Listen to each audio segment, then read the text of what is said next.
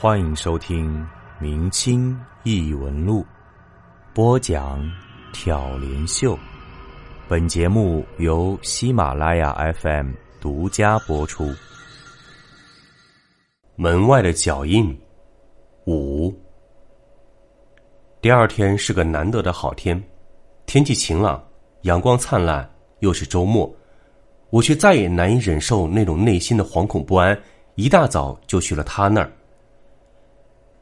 当他看到我时，有点一怔，但马上捋了捋头发，笑道：“你来了。”我坐上躺椅，把全身放松，说道：“昨天你们走后，我看见了那个小区里一起杀人案。”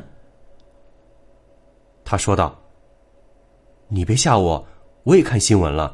现在想想，我还在害怕。那时我也是一个人呐，又那么近，万一……”我有点想笑，现在倒有点像是我在给他做心理康复了。我说道：“你也不用怕什么，你有男朋友啊。”他咬了咬牙，说道：“他呀，一块去吃夜宵，不早不晚，偏偏那时肚子疼，那时本来就有点怕，现在想想更怕了。”他换了个姿势，一头长发被压得有点乱。却让她显得很是美丽，本色的美丽。我的心头动了动，不过身体没有动。你好像对他有点不满。他看了我一眼，似乎猜测着我这话里的意思。没有啊，你从哪看出来的？你的话里。我顿了顿，道：“是不是他老是想要你的身体？”他的脸一下红了，我说的那么赤裸裸的，他也有点不好意思吧？你这人，你这人怎么这么想？人家很正人君子的，连手都不太碰我，哪像你，满脑子脏东西。门关着，外面有个秘书，不过屋子是隔音的。患者强奸女医生，那不算太离奇的新闻吧？是不是值得？你想什么呢？他的话打断了我的胡思乱想，我身上一凛，有点尴尬的笑道：“有点想困了。”他皱了皱眉头，说道：“是啊，我有点跑题了，今天给你打五折吧。”还要钱？医生的职责是治病救人，但不是无偿的。我的喉咙发出了一声干笑，坐了起来，说道。呵呵，那还有别的服务吗？他看着我，惊恐的说：“你要做什么？别乱来！”我向他逼近，嘴里挤出几声干笑。我有点惊愕的发现，我不知道自己在做什么，那种笑声也好像并不是我的。我走上一步，他坐起来，张开嘴，似乎要发出尖叫。我猛地一个耳光打在他的脸上，他踉跄了几步。人向后倒去，从躺椅上翻下去，在他的脸上磕出了血来。他大声叫着：“来人，来人呐！”可是他的病室隔音大概太好了，我记得外面那个秘书也总带着随身听在听，根本没有人理睬他。他披头散发的想从地上爬起来，刚才那种雍容华贵已经一点也不剩，只是显得像一个正在打架的农妇。我走上一步，他惊慌的想冲到办公桌那边，然而我已拦在他的身前，他根本没有办法走过我。你想做什么？你放过我吧，别人都知道你进来的，我不告诉别人就是了。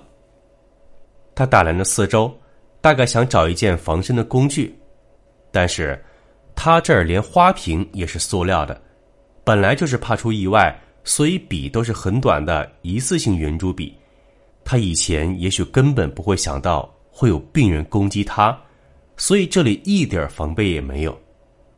我走上一步，他也走到窗子前，没办法再退了。他抓这个塑料花瓶看着窗子，手足无措。他的窗子很大，但却是用八毫米的钢化玻璃做的，就算用铁锤来锤，可能也只能砸出一个白印，别说用这么个塑料花瓶了。我走到他跟前，他用花瓶打了一下我的头，但只是让我觉得像被打了一下，根本没什么用。我伸出手抓住他的头发，他的脸上有些血迹，那些血迹正散发出甘甜的腥味儿，正如诱惑。我把头凑到他脸前，伸出左手的小指刮了刮他的脸，把他脸上的血迹沾了一些下来，放在嘴里。那是一种何等甘美的味道啊！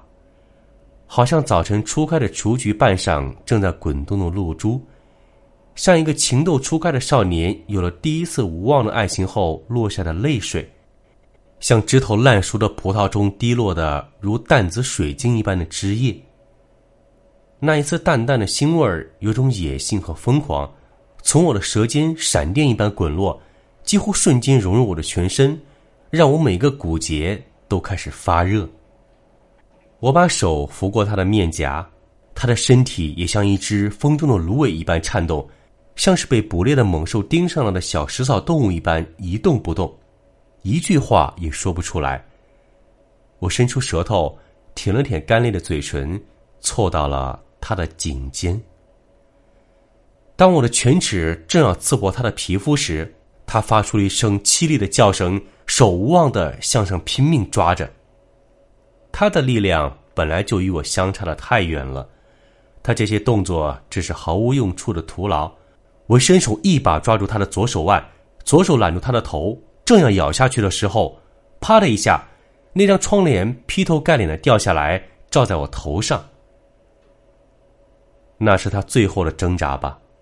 尽管我和他都被罩在了窗帘下，我却没有一点惊慌。左手仍然用力揽住他的头，右手一把撩开那张沉重的窗帘。窗帘一移开，外面炽热的阳光一下直射进我的眼。这个季节，这是难得的晴天，和煦的阳光照在每个地方，像是给所有东西都镀上了一层金。外面，人们有的在悠闲散步，有些匆忙走着，每一个人都显得那么健康快活。即使只是表象，可是阳光照在我身上时，却像刀子在割着我身上的皮肉，让我痛苦不堪。我在做什么？我一下放开了他，向后退了一步，伸手看看自己的掌心。我的手掌一般都很红，据说那在相术上叫做朱砂掌，算是有福之人。可是现在，我的手掌却白的发青，毫无血色。我是怎么了？也几乎是一瞬间，神智一下回到我自己身上，我惊慌失措，蹲了下来。阳光毫不留情的冲刷着我的身体，像有一万把小小的刀子同时刺入皮肉。那种钻心的疼痛也带着一种狂喜，同样也带着深不可测的忧郁。我抱住头，按耐不住的抽泣着，喃喃的说：“对不起，对不起。”他也许有点慌乱，稍微整了一下头发，小心的绕开我，走到门边。每走一步，他都紧张的注视着我，也许怕我会抱起伤人，或者又把什么东西扔过来。走到门边，拉着门，他小心的问我：“喂，你怎么了？”我抬起头，这时我已没有刚才那种古怪的迷乱感觉了。好像刚才是演着了一样。他也平静下来，说道：“我给你开瓶安定，你回去吃了睡一觉，明天还是去精神病院看看吧。”我站起身走过去，他一下拉开门跳开了。我看见外面那个正戴着耳机的女秘书有点诧异的向这张望。我说道：“好吧，对不起，请你原谅我。”没什么，你是病人，这回我也不算你诊疗费了。明天你自己去看啊。我点了点头，他等我出去，在门里探出头对那秘书道：“小胡，给他拿一瓶安定。”那个小胡摘下耳机，说道：“什么？”他大声道：“一瓶安定，他说完便掩上门，在那一瞬间，我看见他拿着手机正在拨号。不知他是不是在报警？我有点垂头丧气的走到那秘书跟前，他正往药架上拿药，一边小声笑道：“哼，你可真厉害。”什么？我有点听不懂。别装了，他拿出一瓶药放在桌上，搞得那么响，哼哼，他好不好？我拿起药，有点厌恶的说：“很甜。”我不知道。他有没有理解这两个字？走出了门，让那个显得性欲旺盛的女子在那儿独自发呆。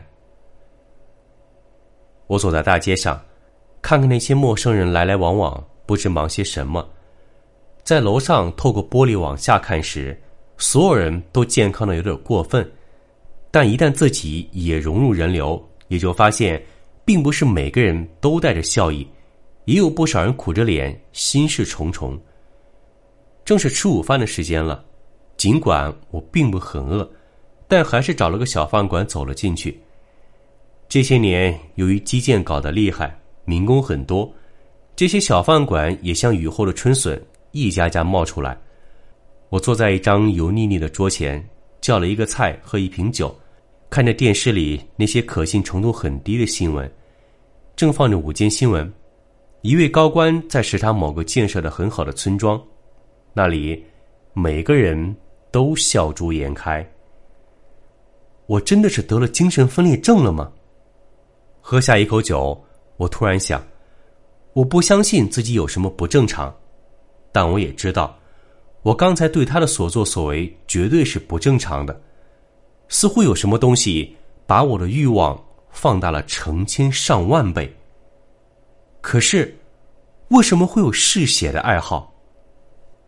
电视机里还在响着，尽管天不太热，但也有敞开怀的民工坐在椅子上喝着酒，聊着天儿，周围喧哗不休，在我耳朵中却如同退潮后的海滩，什么也没有。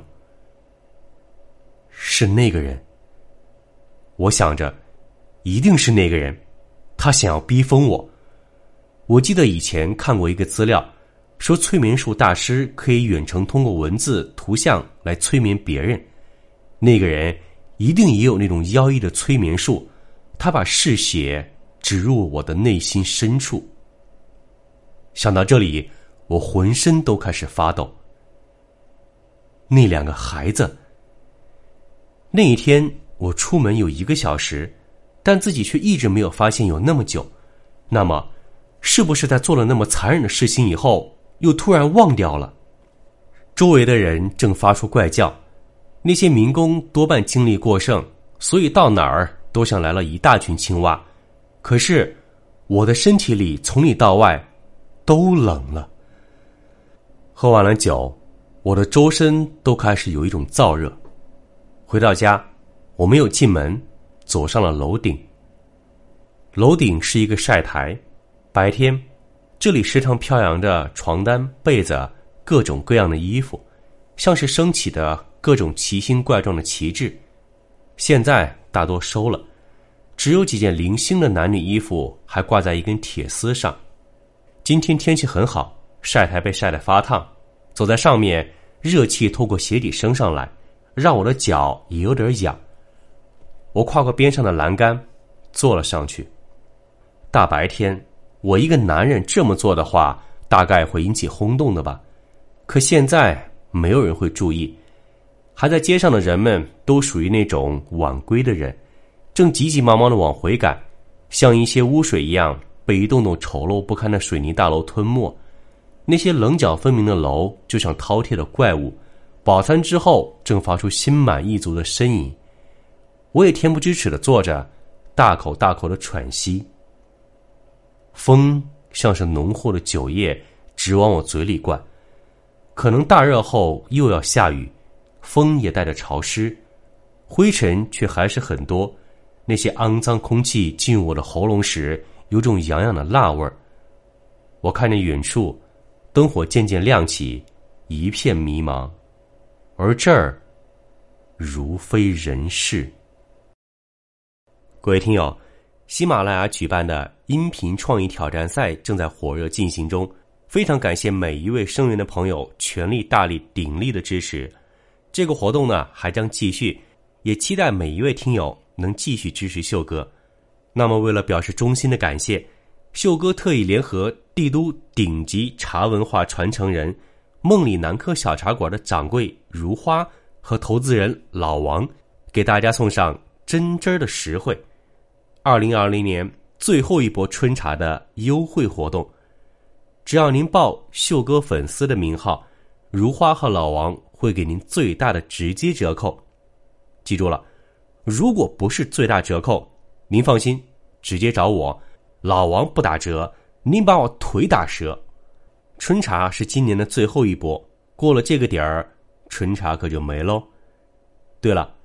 梦里南柯小茶馆还专门推出了全手工紫砂壶刻绘定制服务，您可以挑选自己喜欢的壶型，个性化刻制图案和文字。现在定制，预计六月二十号父亲节左右正好收到茶壶，无论是送自己还是送父皇，都是极好的。那么，如花和老王的联系方式就在这儿，如花的微信是煮茶梦记。拼音全拼就是 z h u c h a m e n g j i。老王的微信是煮茶梦记拼音全拼加上六六六，记住了。如花的微信是煮茶梦记拼音全拼，老王的微信是煮茶梦记拼音全拼加上六六六，最大的折扣在等着您，秀哥。陪您一起喝茶。本集播讲完毕，感谢您的收听。如果您喜欢，请您评论、点赞、转发。咱们下集再见。